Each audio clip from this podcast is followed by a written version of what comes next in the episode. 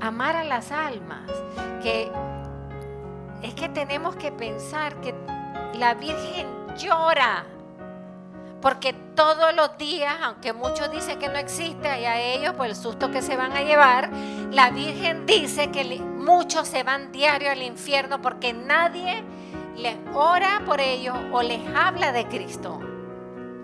Pues hermanos, tenemos esa responsabilidad. Si hay un alma que no se salvó porque yo no le hablé de Cristo, yo voy a tener que dar cuenta de eso.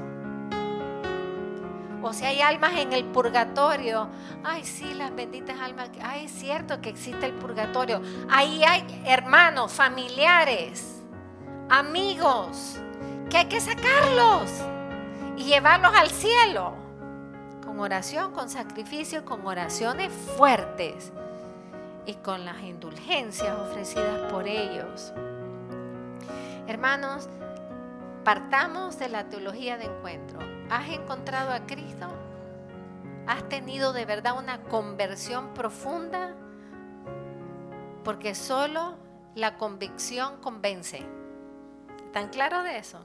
El que te habla, ay, vieras qué lindo, anda al cenáculo, qué bonito cantan las monjitas. Ay, por favor.